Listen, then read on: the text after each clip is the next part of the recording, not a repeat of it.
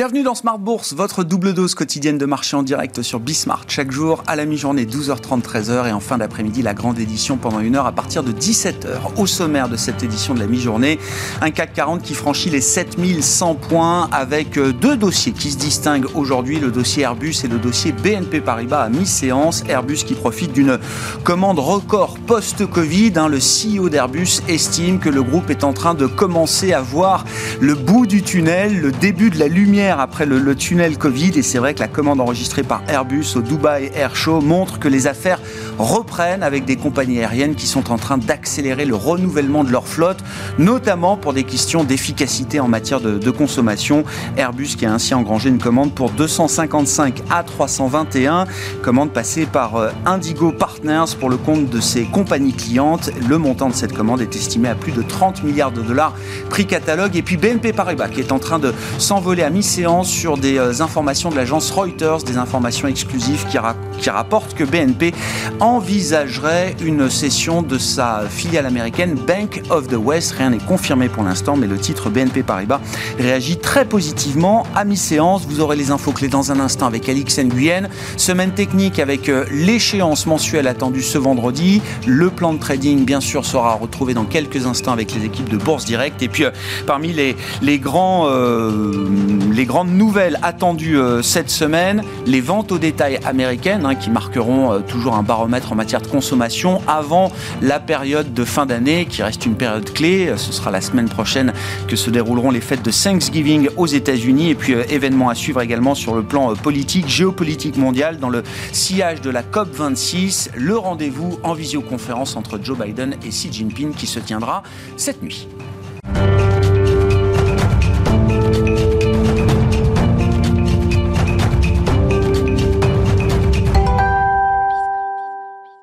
7100 points et plus, plus rien n'arrête le CAC 40 après six semaines consécutives de hausse. Le point à mi-séance, c'est avec Alix Nguyen. Une légère progression, mais de la prudence surtout à la Bourse de Paris. Les bons indicateurs chinois ne suffisent pas à tirer la tendance. L'inflation et le risque de resserrement monétaire imminent de la part des banques centrales polarisent l'attention des marchés. En Chine, donc, des chiffres supérieurs aux attentes nous parviennent. La production industrielle a progressé de 3,5% sur un an en octobre et les ventes au détail de 4,9%. On relève aussi que les prix de l'immobilier ont diminué de 0, 25% le mois dernier, soit leur deuxième repli consécutif, euh, d'autant plus de pression sur le secteur donc, alors que les principaux promoteurs du pays euh, peinent à honorer le versement des intérêts de leurs emprunts. Euh, Christine Lagarde a répété ce matin que l'inflation à moyen terme devrait rester en dessous de l'objectif de la BCE et d'ajouter que les tensions sur les prix devraient diminuer cette année. Ce soir, heure américaine et mardi matin, heure chinoise, pour la troisième fois, les présidents américains et chinois doivent s'entretenir en visioconférence. Cette fois, une rencontre virtuelle présentée comme un sommet. Taïwan, droits de l'homme et commerce seront à l'ordre du jour alors que les relations sont au plus bas entre les deux pays. Cette semaine, d'autres facteurs viendront donner le là. Les résultats trimestriels des grands noms de la distribution américaine comme Walmart et Home Depot, mais aussi Target et Macy's.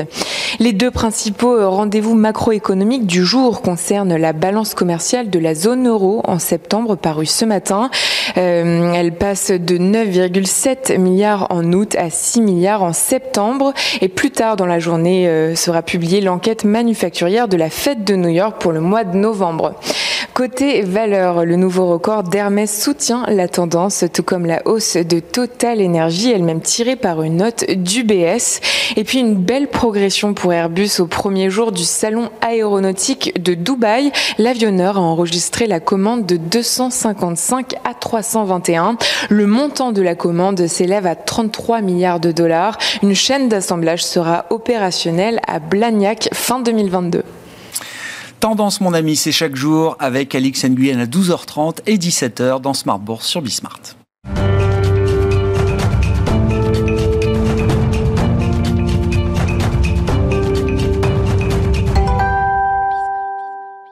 Chaque lundi, le plan de trading pour euh, discuter des enjeux techniques de la semaine avec les équipes de Bourse Direct et Romain Debré qui est à mes côtés en plateau évidemment. Bonjour Romain, bienvenue, membre de la cellule info d'experts de Bourse Direct. Semaine d'échéance, euh, évidemment une échéance alors qui sera très positive. J'ai regardé le 15 euh, octobre dernier, donc jour de la dernière échéance, on était à 6700 points sur le CAC, on est à plus de 7100 points, ce qui laisse entendre que l'idée d'une consolidation est peut-être derrière nous désormais, Romain. Alors une consolidation marquée, un peu appuyée, euh, manifestement, on, a, on, a, on, a, passé le, on a passé le cap. On a passé le cap. Ah, clairement, il y, avait, il y avait ce niveau d'inflexion autour de 6800 points et, euh, et, sur les plus hauts annuels sur les indices euh, américains, qui pouvaient être des niveaux d'inflexion avec des signaux techniques probables, enfin possibles de baisse. la probabilité a, été invalidée, clairement. Et voilà, le marché retrouve de l'intérêt, retrouve de, de, de, la force, de l'intérêt sur les marchés dérivés. Intéressant de noter que on a presque enjambé le mois de novembre en termes d'intérêt sur le futur CAC 40, puisque l'intérêt a été construit sur décembre directement. Euh, c'est-à-dire que la position verte n'a quasiment pas bougé sur le mois de novembre à, quelques milliers de contrats près chaque jour en fonction de la spéculation. Mais globalement, l'intérêt a été transféré tout de suite sur décembre. C'est-à-dire que les opérateurs euh, ont décidé de, vraiment sauter le pas ah euh, et, donc de construire avec un intérêt qui reste moyen, mais qui n'est pas, qui est pas nul, mais qui est un peu inférieur à ce qu'on connaissait avant la, pandémie, de l'ordre de 20% de moins encore. ça s'étoffe un peu régulièrement, mais c'est toujours le cas. Et puis cette complaisance qu'on avait sur les options, qui était euh, vraiment assez marquée, assez visible, et euh, eh bien pareil, euh, alors que le marché avait bien progressé, les jours de moindre accélération étaient utilisés pour renforcer les niveaux de couverture, qui le sont. Alors ils sont pas toujours pas des niveaux de couverture qu'on avait il y a quelques mois, avec deux options de vente pour une option d'achat autour de la monnaie, mais quelque chose de, de, un peu un peu supérieur. On a des ratios qui dépassent 1,20 pour l'instant, ce qui veut dire qu'on aborde cette semaine de façon prudente, mm. raisonnablement prudente. Euh, donc il y a un optimisme, euh, mais qui n'est pas un optimisme béat du tout, euh, quelque chose de construit, et puis des volumes qui sont venus accompagner les derniers mouvements de hausse et les accélérations baissières en fin de, semaine, pas dernière, mais semaine précédente, pour indiquer qu'il y avait du, soutien. Est-ce à dire, Romain, que ceux qui attendaient un retour à 6003, 6004 sur le, CAC 40 se sont vus obligés de rentrer sur des niveaux bien supérieurs pour accompagner la hausse? Sûrement pour partie. Sûrement pour partie, ça doit être le cas. Ils ont dû, ils ont dû intervenir, puisqu'on voit que le mouvement s'est fait quelques jours après les déclarations alors on sait que pour les gestions, ce ne sont pas des décisions qui sont prises euh, au jour le jour, euh, ce sont des décisions au moins hebdomadaires. Euh, donc la fin de semaine, on, l'a noté il y, a, 15 jours, a été, il y a 10 jours, a été plus, plus étoffé en termes de volume. voilà. Après, quand on regarde dans le détail, on pourra le regarder. Il y a effectivement le retour de, la tech chez nous, beaucoup du luxe évidemment, et pourtant on a des volumes dans le mouvement de hausse qui sont pas ceux de, du mouvement de baisse qu'on a connu précédemment.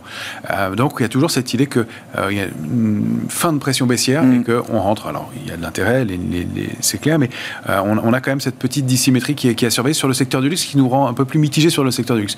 Par ailleurs, oui, il y a intérêt à retrouver sur beaucoup de secteurs. On surveillait Valeo et Renault il y a quelques semaines.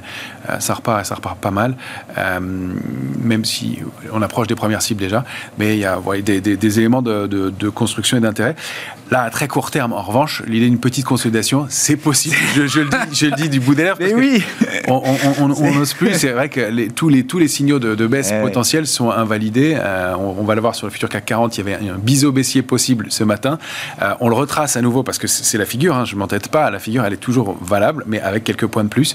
Euh, ça va bien finir par arriver, oui. Mais eh au mieux, pour l'instant, ce qu'on vise, c'est une consolidation. Et on dit au mieux, une consolidation qui nous ramènerait aux alentours de 7000 points. Et encore, si elle se déclenche, ce n'est pas le cas pour l'instant. Il faut qu'on regarde en dehors des indices actions parce que un, des gros mouvements de la semaine dernière euh, également, c'était la, montée du dollar, l'indice dollar là, qui semble être sorti peut-être d'un canal ou en tout cas sur le point de sortir d'un canal. Ça se retrouve notamment sur l'euro-dollar bien sûr, mais si on regarde le dollar seul face à un ensemble de devises, on voit peut-être quelque chose de, haussier qui est en train de se mettre en place là. Oui, ça, ça s'est mis en place clairement. On est au sein d'un canal euh, haussier de moyen terme maintenant. Euh, on le voit avec les bandes noires qui, qui encadrent les cotations. Et puis il y avait cette oblique en bleu qui euh, indiquait une probable figure de retournement euh, avec une grosse résistance quand même à 94,62. Et c'est ça qu'on attendait la dernière fois qu'on l'avait évoqué. Pressentait bien qu'il pouvait y avoir euh, eh bien, une, résistance majeure sur ce niveau-là. Et effectivement, on est allé former ce throwback. Donc ça allait s'appuyer sur la ligne de coup de la, figure de retournement en bleu pour rebondir et accélérer et dépasser 94,62. Donc là, le potentiel de hausse est important. Ah Il y a des résistances intermédiaires que j'aurais pu indiquer, mais la grande cible du mouvement, c'est 99,10 sur le dollar.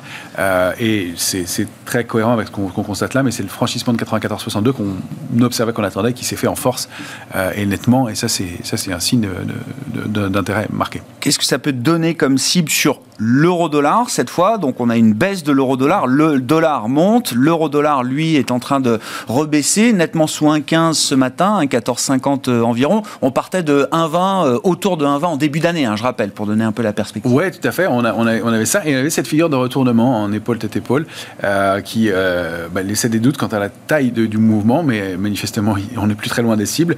le, support intermédiaire c'est un 14,35, c'est normal qu'on travaille au-dessus pour l'instant.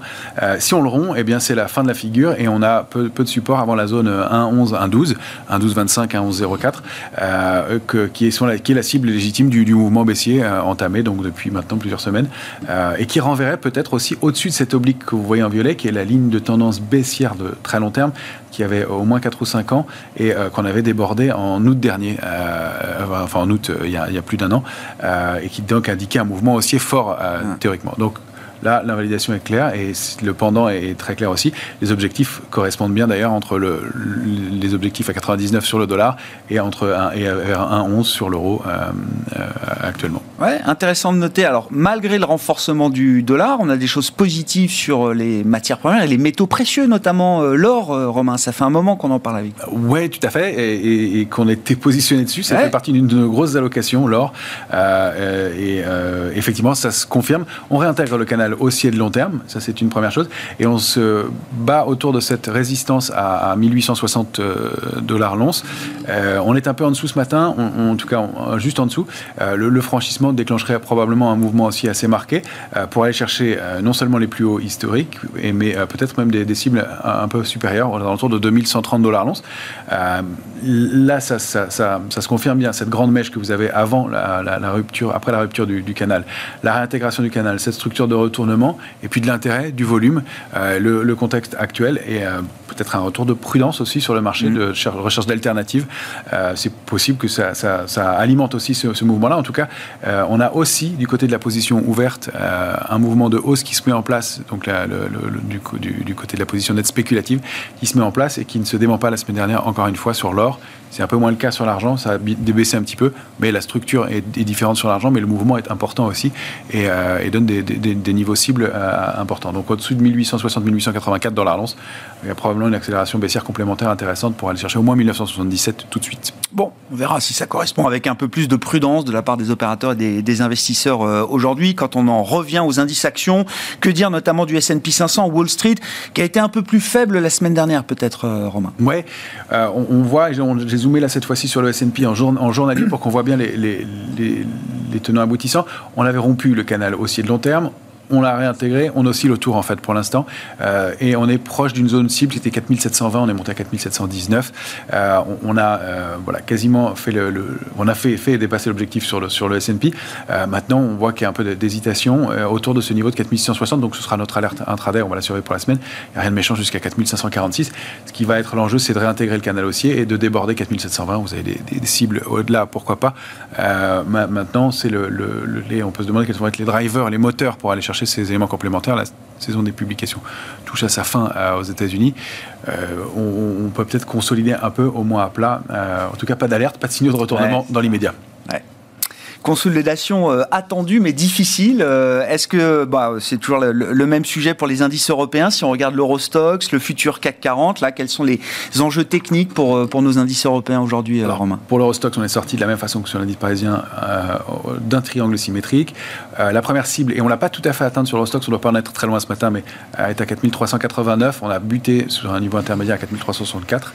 La, la, première cible, donc, ce serait, ce serait, elle, est, elle est assez proche maintenant, donc l'idée d'une possible consolidation, hein, je ne parle pas d'un retournement, temporisation du marché quelque temps, avant d'aller chercher pourquoi pas la cible 2 à être située à 4459, il y a un gros niveau de résistance à 4500, et puis la borne haute du canal haussier de long terme derrière, en objectif pourquoi pas euh, ultime dans ce mouvement qui euh, reste euh, fort, même si, encore une fois, peut-être dans la semaine et pour des questions techniques, on, pourrait consolider un peu. une latéralisation après six semaines de hausse consécutive, notamment pour le CAC 40, où effectivement ça paraîtrait légitime. Par exemple. Ça paraîtrait euh, pas complètement inapproprié. Euh, justement, qu'est-ce qu'on peut dire du futur CAC là sur, euh, sur un, graphique en 14 heures journalier, Romain, sachant que c'est la semaine de l'échéance, hein, donc l'expiration du futur CAC ce vendredi. Hein. Tout à fait. Donc, ben voilà, on a, on a cette structure en haut de marché qui est un, un biseau ascendant qui est très propre. Elle, je l'ai retracé par rapport à celui de vendredi soir, puisque on a débordé celui que j'avais proposé vendredi soir. je m'entête pas encore une fois sur la structure, c'est simplement qu'elle existe toujours. Elle est juste réajustée. et donc, la borne haute est un peu plus haute. C'est le point qu'on a été formé ce matin aux alentours de, de 7120.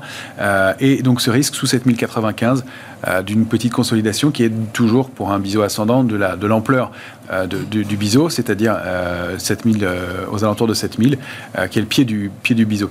maintenant, la pulsion de fond, elle reste haussière. On est allé chercher 7095, c'était la deuxième cible qu'on avait donnée du mouvement haussier entamé en octobre. Le premier, c'était 6991. Mm. On l'a débordé, préservé sans jamais le retoucher. 7095, on se dit qu'on pouvait marquer une pause. Manifestement, le marché a l'air de, décider autrement dans l'immédiat et de s'installer au-dessus de 7095. Si on déborde eh bien, ce, ce niveau-là et surtout 7138, c'est la cible ultime, la troisième, 7222, euh, qu'on pensait peut-être pour un peu plus tard, mais qui après tout ben oui. est, le chemin. Euh, on est peut-être obligé d'accélérer un petit peu le calendrier de ce point de vue. manifestement, peut-être Noël avant l'heure. Bon, verra effectivement. Hein, c'est l'ambiance de fin d'année qui euh, commence désormais sur, euh, sur les marchés, des marchés qui restent très positifs. Euh, un, point à noter également, Romain, il faut peut-être se réintéresser à la Chine. Pourquoi est-ce qu'il faut regarder à nouveau les indices chinois aujourd'hui? Il y a pas mal d'éléments qui, qui, nous incitent à les regarder, notamment en termes de, j'utilise souvent la, force relative. Alors, les indices chinois, certains en tout cas, moi je les prends sous forme de panier sectoriel. et là, c'est donc les, entreprises leaders chinoises, notamment composées de Tencent et d'Alibaba euh, bien, sont euh, moins sous-performantes. Euh, mm. Elles bougent un peu. L'indice lui-même a arrêté de baisser et il est peut-être en train de former une structure de retournement haussière en épaule, tête-épaule inversée que vous voyez là.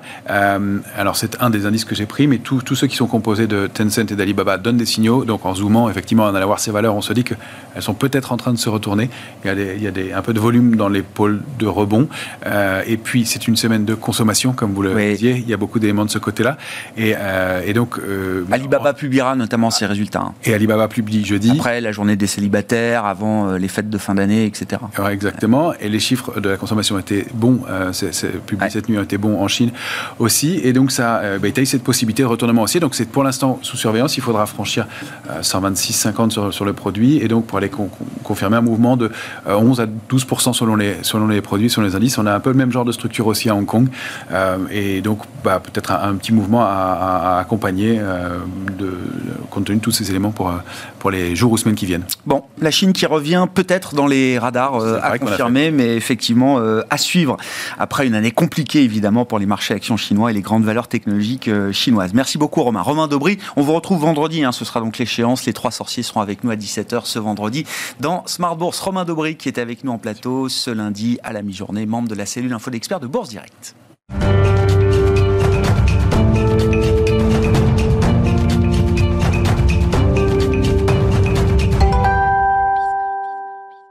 Et parlons des euh, enjeux américains pour l'économie américaine, euh, notamment avec Thomas Coster qui est avec nous par téléphone depuis Genève, économiste senior US chez Pictet Wealth Management. Bonjour Thomas, bienvenue. Bonjour Merci beaucoup d'être avec nous. Oui, c'est un chiffre assez impressionnant quand on regarde le marché du travail américain.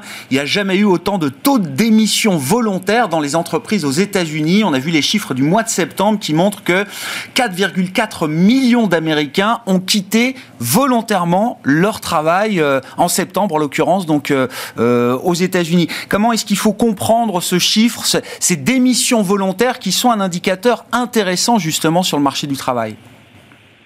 Oui, tout à fait. D'ailleurs, hein, les économistes américains considèrent que cette phase actuelle, c'est la phase de la grande démission. Hein. C'est justement que euh, les gens, il y a une forte mobilité, on va aussi vers des postes avec d'ailleurs d'autres avantages sociaux, mais aussi des salaires plus élevés, hein, parce qu'on voit que pour ceux qui bougent, euh, de poste, euh, les salaires sont en, forte hausse. Je pense que ça rappelle la toile de fond qui est celle d'un marché du travail américain qui se porte très bien au niveau, à mon avis, au niveau cyclique, euh, mais aussi qui a des gros problèmes structurels. Hein. Je rappelle qu'à mon avis, il y a un peu un embouteillage dans ce marché de l'emploi à cause de raisons structurelles. Alors il y en a plusieurs. On a notamment eu beaucoup de départs à la retraite. Il y a aussi euh, assez peu d'immigration aux États-Unis hein, pendant la période du Covid. Or, on sait que l'immigration, c'est un peu euh, l'huile dans les rouages euh, du marché du travail. Mais il y a aussi potentiellement d'autres facteurs sociaux et culturels en particulier. Voilà, il s'agit d'une nouvelle attitude par rapport au travail, y compris chez les, chez les jeunes. Bref, tout ça fait que le marché du travail est compliqué. On a quand même des pressions salariales qui sont assez euh, élevées, euh, mais ce n'est pas euh, pour l'instant le diagnostic de la Réserve fédérale qui a plutôt tendance de penser que c'est de la fragilité, qu'il y a potentiellement encore une fragilité cyclique sous-jacente du marché de l'emploi, mais cette fragilité, moi je dois dire, on a de plus en plus de mal à la trouver. Hein. Oui, c'est l'idée qu'il y a une extrême prudence encore du côté de certains officiels de la Réserve fédérale américaine, Thomas. Plus que de nécessaire, peut-être. Si on regarde des, statistiques, donc vous avez euh, à l'heure actuelle euh, plus de 10 millions de postes à pourvoir, hein, plus de 10 millions de postes à pourvoir, et vous avez environ 7 millions de chômeurs. Donc voilà, les statistiques parlent d'eux-mêmes. Hein.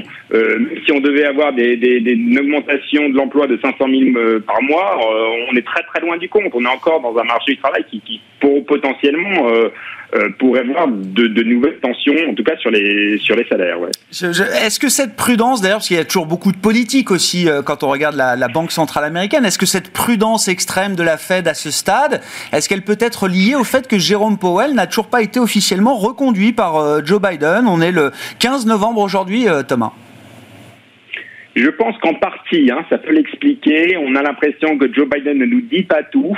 Et en tout cas, euh, il ne dit pas tout sur la potentielle fonction de réaction de la Fed euh, l'année prochaine, hein, parce qu'on sait tous que l'inflation quand même risque euh, de rester élevée, en tout cas en début d'année prochaine. On voit bien que les goulets d'étranglement sont loin de, de s'estomper hein, dans ces chaînes de production. donc on a quand même des, des, risques inflationnistes plutôt à la hausse, en tout cas pour, pour 2022. La Fed d'ailleurs devra mettre à jour ses propres prévisions au mois de décembre. Ça va être un moment délicat parce qu'il va falloir réviser à la hausse et assez fortement, notamment les, prévisions d'inflation pour, pour 2022 ce serait important que, que, Jérôme Powell soit reconduit euh, euh, avant la prochaine réunion de la Réserve fédérale américaine, la dernière de cette année 2021, euh, Thomas? En tout cas, c'est vrai qu'on a du mal à comprendre pourquoi ça met autant de temps euh, pour annoncer cette, euh, cette, cette, nomination. Euh, alors, un facteur qui peut jouer en la faveur de, de, de, de Jérôme Powell par rapport à d'autres d'autres en lice, c'est que le sujet inflation est devenu un sujet politique aux États-Unis. Hein. on voit quand même de plus en plus de membres du Congrès s'inquiéter de l'inflation. Or, Jérôme Powell, potentiellement, pourrait être un peu plus en mesure de prendre des mesures monétaires pour lutter contre l'inflation. Et donc, quelque part, l'inflation pourrait aller euh, un peu plus faire pencher la balance euh, dans, vers une renomination de, de, de Jérôme euh, Powell. L'autre chose, c'est qu'il y a en fait beaucoup de postes en fait à la Réserve fédérale à pourvoir. Il y a mmh. notamment le poste de de vice euh, vice euh, vice président pour la régulation bancaire, aussi de vice président, euh, puisque Richard Clarida qui va qui va partir certainement, aussi pas mal de postes dans les Fed régionales. Donc il y a peut-être aussi l'idée de faire bouquet de nominations qui passerait comme ça d'une seule traite au Sénat. Euh, si on en vient aux consommateurs américains, donc les, les, les, travailleurs, les salariés sont en pleine confiance, hein, ils démissionnent pour trouver mieux euh, ailleurs. Euh, L'inflation est là pour euh, durer et surprend encore à la hausse. Donc, au milieu de tout ça, qu'est-ce qu'on peut attendre du comportement du consommateur américain? On aura les ventes au détail pour le, le mois d'octobre qui seront publiées cette semaine, demain, je crois, Thomas, et puis surtout la période de fin d'année qui va commencer avec Thanksgiving la, la, semaine prochaine aux États-Unis. Est-ce que on peut attendre une, une consommation de fin d'année qui soit plus que correcte aux États-Unis oui, alors on a un peu des signaux dissonants du côté de la consommation américaine, parce que comme on le sait tous, euh, la confiance des consommateurs américains euh, euh, est assez faible, voire même continue de, voir une baisse. Alors ça, c'est certainement une amplification des peurs autour de l'inflation. Je pense que le vrai indicateur, en tout cas celui que je regarde, c'est le crédit à la consommation. Hein. On en a des données hebdomadaires sur le crédit à la consommation, et le crédit se porte très bien. Donc j'ai envie de dire, quand le crédit va, tout va. Euh, donc, il n'y a pas de point majeur, à mon avis, à se faire sur. Euh, il n'y a, pas de sujet véritable sur la consommation aux États-Unis. Certes, on a quand même un étiolement des, des supports budgétaires, hein, euh, notamment des allocations chômage extraordinaires qui sont arrivées à leur fin au mois de, de septembre. Voilà, on a un peu moins d'épargne puisqu'on a commencé un peu à déjà la, la, la dépenser. Euh, mais néanmoins, voilà, le marché de l'emploi reste en très bonne forme. Il n'y a pas d'indication euh, qu'il y aurait euh, tout soudainement une baisse de régime de la consommation, avec le iota près que on sort quand même d'une année, euh, notamment l'été dernier et en début d'année, d'une consommation qui a été juste exceptionnelle. Donc évidemment, il faut s'attendre à un peu une certaine, une certaine forme de normalisation. Oui, la consommation des biens notamment ne pourra pas se poursuivre au rythme auquel elle s'est effectuée au cours des, derniers mois et des derniers trimestres. sur le plan de la politique, alors une des rares bonnes surprises de la COP 26, nous disent les observateurs, on se satisfait de ce qu'on ce qu'on a, hein, c'est l'idée que les États-Unis et la Chine sont d'accord pour discuter des sujets climatiques. Il y a eu un agreement signé en ce sens entre les équipes américaines et les équipes chinoises. À quelques heures maintenant d'une nouvelle rencontre à distance entre Joe Biden et Xi Jinping, hein, au-delà des seules questions euh, climatiques. Mais est-ce que cet accord US-Chine sur euh, le, climat, pour faire simple, à la COP 26, est-ce que ça peut laisser euh, préfigurer peut-être une forme de détente sur d'autres sujets commerciaux, pourquoi pas, entre Pékin et Washington, Thomas? Alors c'est vrai qu'il y a un peu une, vraie question et un vrai débat, notamment hein, dans les marchés, euh, sur potentiellement cette question des droits de, douane, hein, puisque je rappelle que Joe Biden a maintenu la plupart des droits de douane qui avaient été mis en place par l'administration euh, Trump, et beaucoup de personnes se disent, bah, si on veut lutter contre l'inflation aux États-Unis, bah, commençons notamment par réduire les droits de douane euh, qui sont notamment qui s'appliquent sur les sur les biens de consommation courants aux États-Unis. Euh, donc là, il y, a un, y a un, vrai point. Moi, je pense que c'est peut-être un peu prématuré de, de, de, voir une baisse de ces droits de douane, parce qu'évidemment, ils sont utilisés aussi comme un levier euh, politique et géopolitique sur sur la Chine. Or, on sait que les sujets politiques, géopolitiques et politiques ne manquent pas. En particulier, là, il y en a quand même deux gros. Le premier, c'est le sujet de, de, de Taïwan, hein, et on sait notamment quand, il y a encore quelques jours, on a eu euh, une visite surprise des membres du, de quelques membres du Congrès à Taïwan qui n'a pas du tout été appréciée par la, par la Chine. Deuxième sujet, c'est aussi la question euh, de la prolifération euh, nucléaire, qui est aussi un autre sujet lourd. Et, et, et, on est aussi dans une phase où l'opinion publique américaine est, quand même globalement s'est retournée contre la Chine. Hein. Il y a quand même un sentiment de, de défiance au niveau de, de, voilà au niveau des quand on regarde les sondages euh, au niveau de la population américaine. Donc ça va être difficile, à mon avis, même si je comprends cette histoire d'inflation et de baisse du prix à la consommation via les droits de douane, ça va être quand même difficile de voir Joe Biden euh, euh, arrêter les tarifs des droits de douane exceptionnels sur les produits chinois. L'enjeu politique est trop fort pour, pour simplement raisonner sur le plan économique, vous dites, Thomas. Je pense qu'on l'a c'est tout à fait ça. Ouais. Merci beaucoup euh, Thomas. Thomas Kosterg avec nous chaque lundi pour passer en revue quelques-uns des enjeux américains qu'économiste senior US chez Pictet Wealth Management qui est avec nous par téléphone. Ainsi se termine, se termine l'émission de la mi-journée. Smart Bourse revient ce soir évidemment en direct à 17h sur Bismart.